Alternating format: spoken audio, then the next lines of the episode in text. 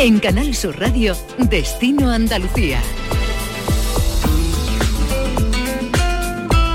Hola, ¿qué tal? Muy buenas tardes. Se acerca el verano que le vamos a contar, ¿no? Con días de muchísimo calor que ya estamos sufriendo. Así que hemos pensado propuestas refrescantes que puedan realizar en nuestra tierra para tratar de llevar lo mejor posible esta jornada de sol abrasador vamos a comenzar este destino Andalucía con una web que nos permite encontrar actividades acuáticas y de ocio a realizar en algunas de las provincias costeras de Andalucía. También le llevaremos hasta Jerez, donde ya se conoce toda la programación de veranea en la bodega. Una cita cultural con la música como gran protagonista, donde se maridan distintos géneros y estilos para ofrecer propuestas para todos los gustos. Y para comenzar, una pregunta. ¿Tienen los bares y restaurantes andaluces suficiente presencia mediática para dar a conocer sus servicios? Vamos a tratar de responderlo también en este programa. Los próximos 30 minutos les hablamos de turismo en Andalucía. La digitalización de un negocio hostelero es fundamental para el desarrollo del mismo. Permite mejorar la comunicación con sus clientes, alcanzar nuevos públicos, gestionarlos de manera remota facilitar la automatización de los procesos. Y es que en una tierra como la nuestra, sin duda, la especialización, la organización interna y la digitalización deben ser tres de las patas en las que se ha de apoyar las empresas del sector para tratar de mejorar su servicio. Y es que sin digitalización no hay crecimiento empresarial. Esta es una de las claves, de las premisas sobre las que queremos hablar con Ana Díaz del Río, experta en desarrollo digital de negocio. Ana, ¿qué tal? Muy buenas.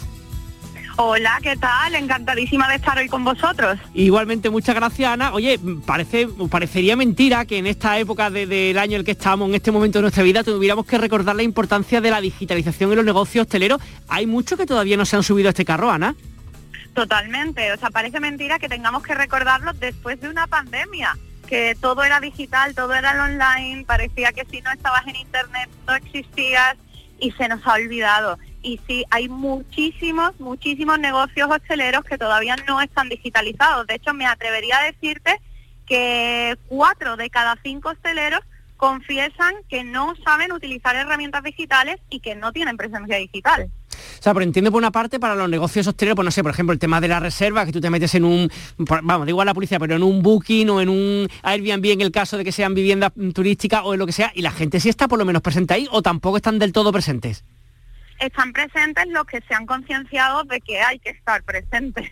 los que están envueltos en el día a día y lo que les interesa es eh, llenar las mesas, sacar productos o completar aforos, están eh, con su foco o con su objetivo puesto en venta.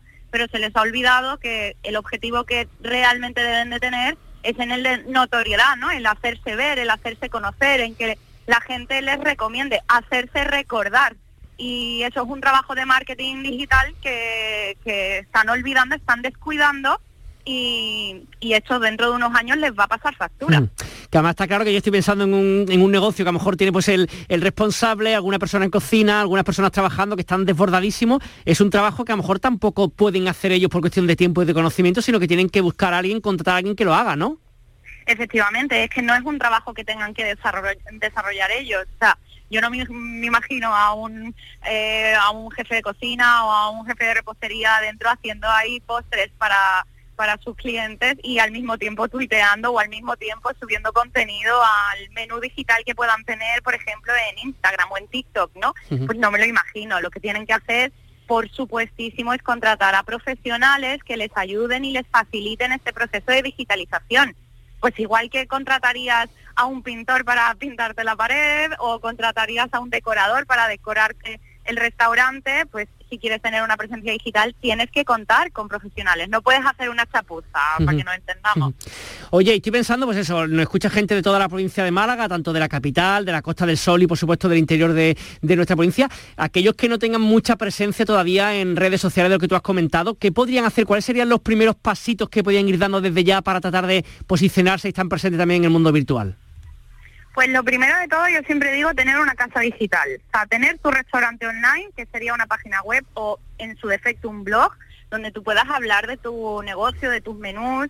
Después tendría, vamos, apostaría sin duda por las redes sociales, las básicas por donde todo el mundo se mueve ahora mismo para buscar referencias que son Facebook e Instagram, incluso Google My Business, que son las fichitas que son gratuitas, se pueden configurar de forma gratuita y hay un montón de tutoriales en internet para hacerlo súper fácil. Y les invitaría a todos a configurar esas redes sociales con su información de interés, con fotos de clientes y con fotos de sus menús, con fotos de sus productos, para que la gente que ahora mm, un 94% mira qué tal están en digital los sitios a donde quieren ir y ahí deciden, pues, hombre, que si les pasa estos, a estos restaurantes que me comentas de, de la provincia de Málaga, que por lo menos tengan un lugar donde el usuario pueda mirar y decir, ah, venga, mira, me ha gustado lo que he visto aquí, vamos ahí. Y está claro que este tipo de medidas también a la larga o a la corta, ¿no? Va a suponer también, entendemos, si hacen, presentan un buen producto, va a tener también pues mejor rentabilidad en su negocio, ¿no? Por supuestísimo. hace muy poquito, si, si, no recuerdo mal, en la prensa económica estaban diciendo que el ticket medio de los negocios de hosteleros eh, que se habían digitalizado eh, había aumentado un 24%. O sea, eh, es, un, es, es un hecho que si tú te digitalizas, aumentas tu facturación, aumentas tus ingresos y no solo eso, sino que te aseguras la supervivencia en el tiempo, que es lo importante, que, que ya negocios cerrados ya hemos tenido muchos en pandemia, ¿no? No hay que descuidarse y provocar tú tu propio cierre. que también imagino que aquellos que no escuchen, que sean gestores de un negocio, que le interese el tema, también se preguntarán, bueno, pero esto cuánto me va a costar? ¿Es caro, digamos, para, para estas empresas? No estoy hablando de empresas grandes que a lo mejor lo pueden asumir, sino a lo mejor empresas familiares, eh, pymes realmente, el, el, el, digamos, poder contratar un servicio como el que estamos hablando, Ana. Bueno, ahora mismo tienen un montón de ayudas porque salió el famoso kit digital y ahí la verdad es que se lo están poniendo muy, muy fácil a, a cualquier empresa que quiera dar el pasito a tener presencia online. Pero en el caso de que no optes a ese kit digital, yo siempre recomiendo entender que la digitalización es como abrirte un negocio nuevo, es como abrir otro restaurante, ¿no? Y que tienes que invertir. Lo mínimo, pues es que es muy difícil, depende de dónde quieras y qué quieras, pero yo te diría que por lo menos los mil euros hay que ponerlos. Claro, Por lo menos. ¿En cuánto tiempo piensas que esto puede ir cambiando? ¿Piensas que hay un poco de conciencia por parte de la ciudadanía, que todavía estamos lentos, que están, el día a día les devora y no se dan cuenta en eso? ¿Eres optimista en cuanto a, la digitalización de las empresas, en este caso en Málaga o en Andalucía? Soy optimista en que cada vez eh, se es más consciente de que hay que estar en digital pero sí que es verdad que el día a día come a las empresas. Eh, es verdad que el digital es lo último en lo que se piensa porque es un intangible y estamos acostumbrados aquí en España a los tangibles. Entonces es una apuesta que hay que hacer mm, a ojos cerrados y corazón en la mano. Y si no lo haces así, regular vamos. Yo tengo esperanzas de que esto vaya mejor y que y que todas las empresas de verdad den un paso a la digitalización, pero un paso firme, ¿sabes? De vamos para adelante. Que además, que además estoy pensando, claro, en un lugar como Málaga, como Andalucía, tiene que ser no solamente en español, sino también por lo menos en inglés, sino en francés o en alemán, ¿no? Por supuesto, tú imagínate la cantidad de gente que viene de la estación marítima, todos esos cruceros, toda esa gente, lo primero que hace es coger sus canales sociales y mirar qué recomiendan en Málaga. Y si tú no estás ahí, si, si ese turista que se baja del barco se mete en una red social o se mete en Google y pregunta por dónde comer en Málaga o dónde probar el mejor plato de ensaladilla rusa o no lo sé, cualquier cosa, si tú no estás ahí, ¿cómo vas a ganar nuevo público? ¿Cómo van a hablar de ti? ¿Cómo vas a, mm, a seguir ahí permaneciendo en, en, el negocio? Pues es complicado, hay que, hay que aprovechar donde estamos y toda la gente que nos viene a Nadia del Río, experta en desarrollo digital de negocio. Muchas gracias por atender el micrófono de Canal Sur Radio. Que tengan muy buen día. Igualmente, gracias a vosotros.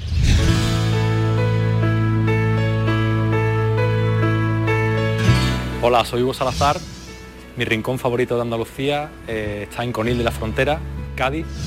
Y el motivo, eh, sus playas, su gastronomía. Se come muy bien allí en Conil de la Frontera. Pescado, buen atún y sobre todo, sobre todo, lo más importante para mí es su pueblo, sus casas blancas y su gente. Desde pequeñito eh, estoy yendo a Conil de la Frontera, es mi segunda casa y iré por el, por el resto de los días.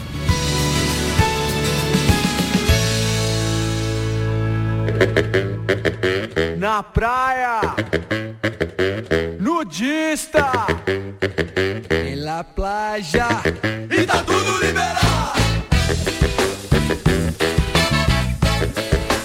liberado. ponemos en situación. Estamos en verano, hace mucho calor, pero no queremos quedarnos en casa, sino tratar de salir y seguir conociendo nuestra tierra, Andalucía.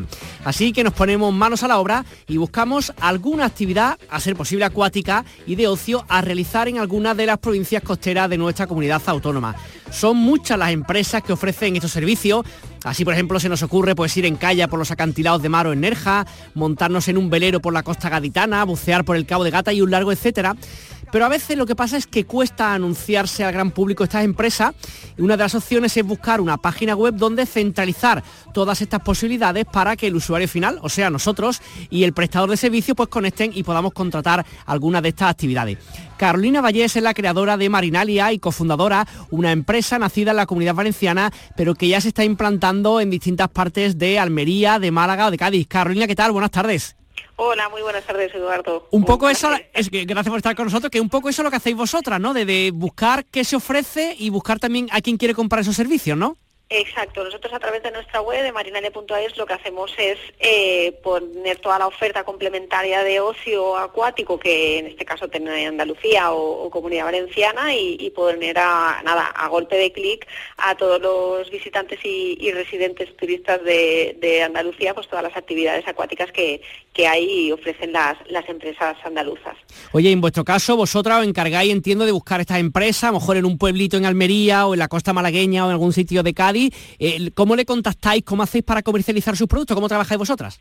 Sí, pues aquí entran, digamos, dos factores importantes para nosotros. Uno es el tema de la demanda, es decir, el tema de la, del usuario, el, posible cliente, qué zonas o qué diferentes eh, ubicaciones le interesan más, y eso lo sabemos pues a través de herramientas, saber qué es lo que el usuario buscamos, los, los, los turistas y los visitantes de diferentes zonas, qué es lo que buscamos, cómo lo buscamos, qué actividades buscamos, y después lo que buscamos son los, pro, pues en este caso para nosotros los proveedores, ¿no? es decir, qué empresas, qué que grandes o pequeñas empresas realizan esa actividad, nos ponemos en contacto con ellos y, digamos que hacemos este match, ¿no? Es decir, el ofrecer a oferta y demanda, juntamos la oferta y demanda en, una misma plataforma. E imaginamos que con un valor añadido importante que es el tema del precio, ¿no?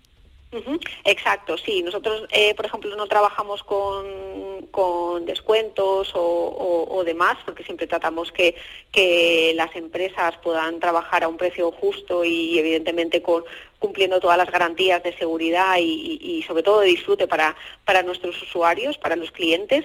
Y, evidentemente, lo que sí que lo centramos pues, es en que, sea, en que ofrezcamos experiencias, es decir, que, los clientes que realicen una actividad, que tengan una experiencia, que estás de vacaciones, que, te vayas con muy buen sabor de boca y recordando esa actividad durante, durante años. Mm. Oye, pues ya que estamos, venga, cuéntanos alguna, Carolina, de las que tengáis ahí en cartera, de las más demandadas, las más buscadas, las más vendidas, ¿cuál nos puede recomendar para, para los próximos días, las próximas semanas?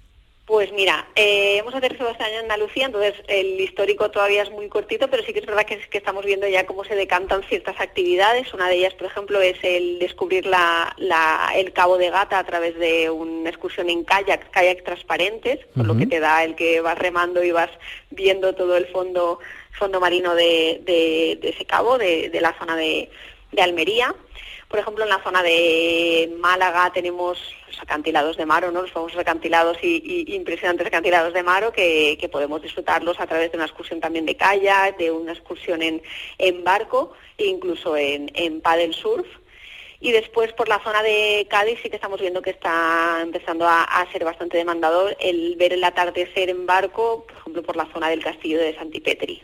Que estoy pensando, por ejemplo, yo este verano, un, poner, ¿no? Este verano, pues a lo mejor me gustaría irme de vacaciones, pues no sé, a Conila y a la costa de Cádiz o a Barbate, a Caños de Meca, y me gustaría montarme en un barco a ver si hay ballenas. Por ejemplo, si vosotros, no sé si tendréis ese servicio, que me lo estoy inventando sobre la marcha, pero si no lo tenéis y hay mucha gente que lo pide, ¿hay opción de que podáis ofertarlo? Exacto, lo buscamos. Incluso nos ha pasado, por ejemplo, en Comunidad Valenciana, que ya llevamos siete años, de que se, vemos en redes sociales que la gente empieza a, a descubrir ciertas cuevas o ciertas zonas eh, que no se está haciendo una actividad y hablamos con los propios proveedores para que puedan realizar esa, eh, digamos, crear esa actividad a demanda. Oye, imagino que también la, venta un poco de, las distintas actividades por internet es importante. No sé si Instagram en este caso una de vuestras plataformas preferidas para promocionar las actividades. Sí, Instagram es lo que a día de hoy lo que mejor funciona, ya solo en el sector travel, no solo para nosotros, sino en el sector travel, es verdad que, que funciona muy bien. Y nosotros también uno de los canales donde más adquirimos el tráfico es por, por SEO, ¿no? por posicionamiento orgánico, es decir, la gente, los usuarios que pues, a través de su móvil o de su ordenador buscan ciertas actividades y, y ahí aparecemos. Por el poquito tiempo que lleváis un poco aquí, pero también comparando con, vuestra trayectoria en la comunidad valenciana, ¿notan mucha diferencia en cuanto a los gustos de los andaluces de los valencianos? A nivel de gustos, es, eh, sí que es verdad que, un poco por el motivo por el que fuimos hacia Andalucía es porque al final es el mar Mediterráneo y, es verdad que, la costa hay, ciertas zonas muy parecidas y, las actividades eh, no, vemos especialmente diferencia entre, entre gustos. Sí que es verdad que dentro de las actividades sí que hay cambios, por ejemplo, en precios, hay zonas, ya no solo dentro de Andalucía, sino si lo comparamos a la comunidad valenciana, pues hay, hay actividades pues que el precio es, es mucho mayor o menor en, en, las diferentes comunidades. Oye, y de cara un poquito a futuro, hombre, falta todavía todo este verano del 2022, pero por lo que estamos viendo a nivel general, por lo menos en Andalucía, no sé, la comunidad valenciana, el turismo está volviendo de forma súper masiva como antes del, digamos, de la pandemia. ¿Tenéis intención y previsión de seguir creciendo? La, idea sí por lo que tú comentas, sí que es verdad que nosotros los datos que manejamos solo en, en mayo, la, la, comparativa al año pasado es de un 40% más de lo de comparativa al 2021. O sea, estamos en datos ya prácticamente prepandemia. Eh, la expansión es verdad que este año aterrizamos en Andalucía y nos gustaría, pues digamos, asentarnos ahí y, conocer muy bien y llegar a, más rinconcitos que, que, este año todavía no, no hemos podido llegar la, idea, la intención de Marinalia es poder tener actividades en todo lo que es la costa mediterránea de, España. Y en general, por las búsquedas que ha hecho la gente en, nuestra comunidad autónoma en Andalucía, si tuvieras que poner un top 3 o un top 5 de las cosas más buscadas, ¿cuáles serían, digamos, por orden un poco lo que ves que más demanda la gente? Lo que más demanda la gente es Maro, que es la zona de Maro, por kayak y, y lo que es la zona de la cascada de Maro. Después tenemos el, avistamiento de delfines en Estepona, eh, también son de los más buscados. Y después la zona de, Cabo de Gata, todo lo que es, eh, kayak, o sea, snorkel, tanto kayak con snorkel como barco con, con snorkel. Ese sería el top 3. Todo lo que sea estar cerquita del agua y más en época de mucho calor, ¿no? Exacto, todo lo que te deja estar sumergido, estar sumergido durante buen rato. Pues nada, aquellos que estén interesados que se metan en la página web marinalia.es y que echen un vistazo de todas las opciones que, pueden conocer, visitar, incluso reservar sin ningún problema. Carolina Vallés, eh, cofundadora de Marinalia, muchísimas gracias por estar con nosotros en Destino Andalucía. Un abrazo y muy buenas tardes. Gracias a ti, Eduardo, y a toda tu comunidad. Muy buenas tardes. Un placer. reprend ses droits.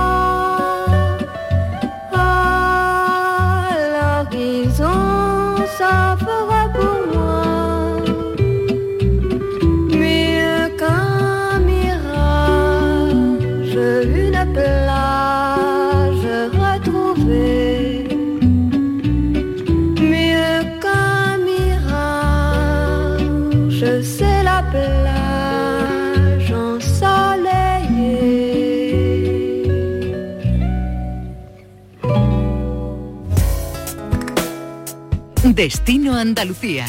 Y nos vamos ahora hasta Jerez. Si por casualidad durante los meses de julio agosto va a pasar algún día, fin de semana o todo el verano, le proponemos algo estupendo y es que la bodega González Vías van a abrir al público una nueva edición de Veranea en la bodega incluye la octava edición de Tío Pepe Festival, una cita musical consolidada como uno de los festivales boutique más relevantes de toda España y que en este 2022 presenta una programación de 17 noches musicales donde se maridan diferentes géneros, estilos y personalidades para ofrecer música de todos los gustos, pop, rock, flamenco, entre otros estilos musicales. La primera cita musical con uno de los grandes de nuestra tierra, Joan Manuel Serrat, quien actúa el 25 y el 26 de julio.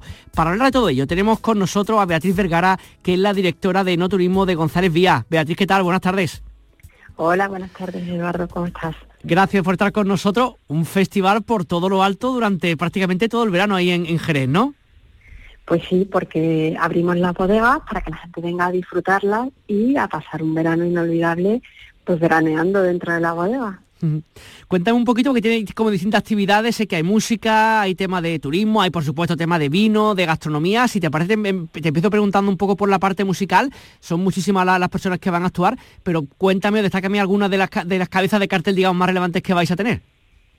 Pues sí, porque tenemos además varios ciclos. En el ciclo que bien has dicho de Tío Pepe Festival, pues tenemos figuras tan importantes como Serrat, Diana Kroll, eh, Sara Varas, Plácido Domingo, José Merced, que viene eh, con su nuevo disco, eh, La oreja de Van Gogh, Funambulista, Jorge Drexler, Simple Minds, eh, Mil Moliner y Álvaro de Luna, Antonio José, o sea, Sergio Dalma, muy ecléptico para todos los gustos, para que todo el mundo encuentre un momentito eh, de su gusto musical para poder disfrutar en la bodega.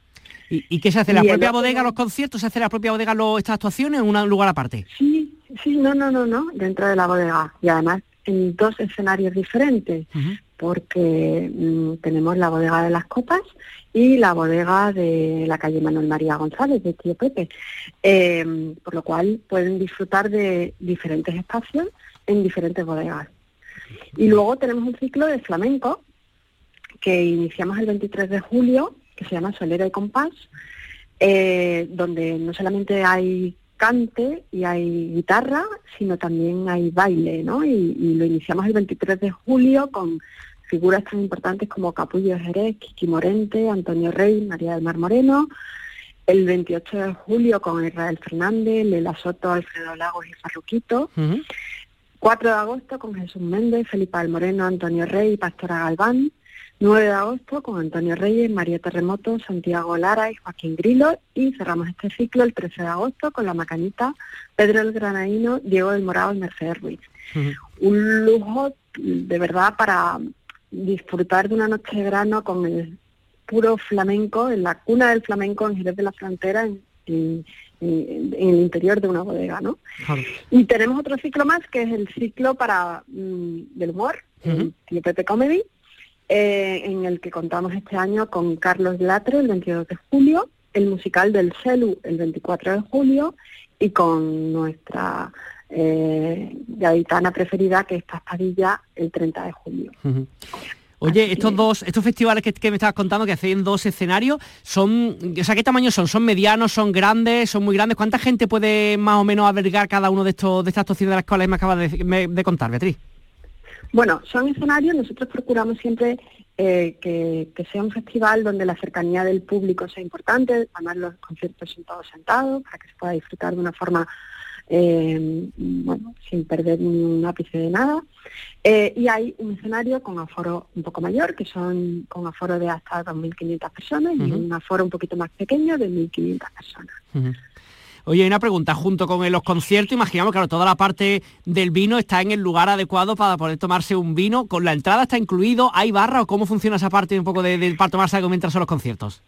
Bueno, ahí también hay donde elegir. Efectivamente, puedes ir antes del concierto y disfrutar en los jardines o en el patio de la tonelería de una copita eh, antes del concierto, variada con unas tapitas de forma informal, pero tenemos también eh, restaurantes en el interior de la bodega. Este año contamos con tres, con el restaurante de Pedro Nolasco, Abanico, que es un restaurante de Jerez que ya está cogiendo un cariz increíble porque además ha, tenido una nueva apertura en el puerto y nos traemos de San Sebastián eh, un restaurante que se llama Gachupa que es una fusión mm, de la cocina mexicana y eh, eh, de, San Sebastián, ¿no? O sea, también una mezcla increíble. Y, luego tenemos la cena de las estrellas con dos, dos grandes restauradores, eh, Estrellas Michelin, eh, por un lado el día eh, 3 de agosto, eh, perdón, 1 de agosto tenemos el senador de Amos, tres estrellas Michelin, y el día 12 de agosto el restaurante Cañabota de Sevilla con una estrella Michelin que se acaba de estrenar en estas estrellas de Michelin. Así que te digo, igualmente, para todos los gustos, pues cenar a la carta en diferentes espacios, jardines, patios em, y, porches emparrados, eh, o irse a cenar Michelin o disfrutar bueno, de forma más informal, tapitas antes de, o después de los conciertos. O sea, que en el mejor de los escenarios estoy pensando que uno puede llegar a media tarde, se toma su copita tranquilamente, después cena en uno de, estos, de estas tres opciones que nos has contado que son maravillosas y de postre ve un concierto allí, o sea, mejor no puede ser, ¿no? Pues sí, bueno, yo te diría que incluso por la mañana ver la bodega, hacer una visita, conocer bien eh, cómo se elaboran estos vinos tan maravillosos eh, y luego también puedes dormir en la bodega porque contamos con el Hotel Bodega TPT, así que puedes terminar la noche disfrutando con, una copa eh, y luego ir a dormir en el interior de la bodega en el Hotel Bodega TPT. ¿Y si tenéis que coger coche? eso está bien, eso es importante, importante, que uno esté cansado por lo que sea. Oye, eh, eh, Beatriz, mm, en general un poco por el por el enoturismo, tú te encargas dentro de no de, González Vía del enoturismo. Imagino que estos últimos años habrá cambiado muchísimo y tras la pandemia no sé si se habrá disparado, que es la sensación que da, pero vosotros un poco por la percepción que tenéis, ¿los públicos les está gustando cada vez más este tipo de experiencia, digamos, relacionada con el turismo? Hombre, es que yo creo que la pandemia nos ha enseñado que lo importante en la vida es todo lo que te genera un recuerdo, ¿no? Y que tenemos que vivir intensamente cada momento porque no sabemos qué va a pasar después. Yo creo que eso ha, habido un cambio importante a la hora de, consumir el turismo de, forma general. La gente quiere algo mm, verdaderamente que le que le cambie la vida y que, y que le genere unos recuerdos increíbles. Y yo creo que ahí el mundo del vino, que tiene una historia tan mm, increíble y una cultura eh, eh, espectacular, mm, y en, este caso concreto el vino de Jerez, eh, pues mm, cumple todos los requisitos para, para poder ofrecer este tipo de experiencias. Y por un poco por la experiencia de años atrás, incluso años prepandémicos, en general son públicos más bien, no sé, pues gaditano, andaluz, nacional, internacional. ¿De dónde la procedencia un poco de la gente que os visita? Pues te diría que un poco de todo, porque sí es verdad que la provincia de Cádiz eh, es un destino en verano vacacional nacional, pero últimamente empezamos a ver también eh, muchísima gente que viene de todas partes de España eh, eh, y también de, fuera de España a nivel internacional. Si es verdad que en estos dos últimos años de pandemia el turismo ha sido fundamentalmente nacional, pero ya empezamos a ver otra vez la vuelta del turismo internacional, alemanes, británicos, eh, holandeses. Beatriz Vergara, directora de Enoturismo de González Vía, muchísimas gracias por estar con nosotros en Destino Andalucía. Que tengáis muy buen verano. Muchísimas gracias a vosotros. Ya estamos aquí un gran equipo, todos preparando con muchísima ilusión para recibiros. Muchas gracias. Con su ritual de acero, sus grandes chimeneas. Siempre nos gusta terminar este programa dedicado al turismo en Andalucía con alguna banda de nuestra tierra. Pero permítanos que hoy despidamos este programa con uno de los grandes de la música en nuestro país, Joan Manuel Serrat, quien está de gira de despedida y como sabemos que tiene varias actuaciones en nuestra tierra, les dejamos con su música universal. Que disfruten de este fin de semana, les esperamos aquí en Canal Sur Radio el viernes a las seis y media de la tarde para seguir hablando de Andalucía. Con sus llaves del reino,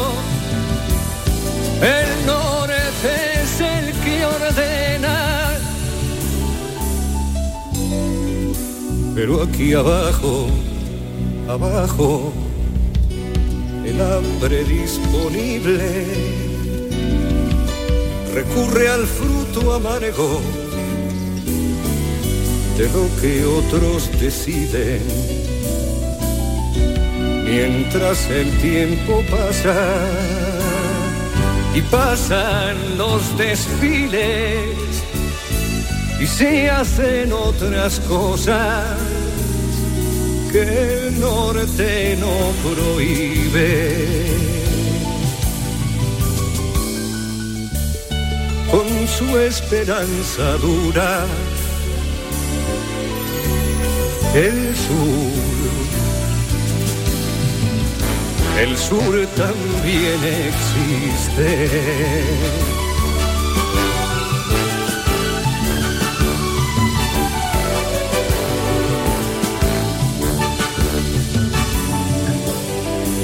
Con sus predicadores, sus gases que envenenan, su escuela de Chicago,